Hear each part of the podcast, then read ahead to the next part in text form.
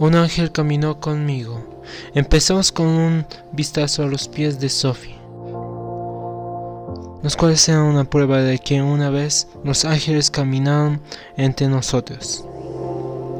Sophie nos cuenta una historia de cuando era joven. Ella trabajaba en un castillo para pagar la deuda de ser hospedada y ser libre. Ella una vez fuera de ahí comenzó el camino a su casa. El padre la esperaba con ansias. Cuando ella se percata de la nieve, cual cada vez subía hasta sus pies, Sophie se queda parada en el bosque por la nieve. Se detonó ya que atrás oía a lobos y además el castillo estaba demasiado lejos. Tenía una opción, consistía en aferrarse a una rama de un árbol para que pudiera salir.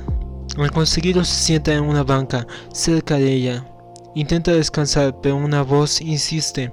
Sophie, debes ir a tu casa. Sophie, debes ir a tu casa. No es momento de descansar. Se dispone a obedecerla y va por un sendero en el cual ve a su padre.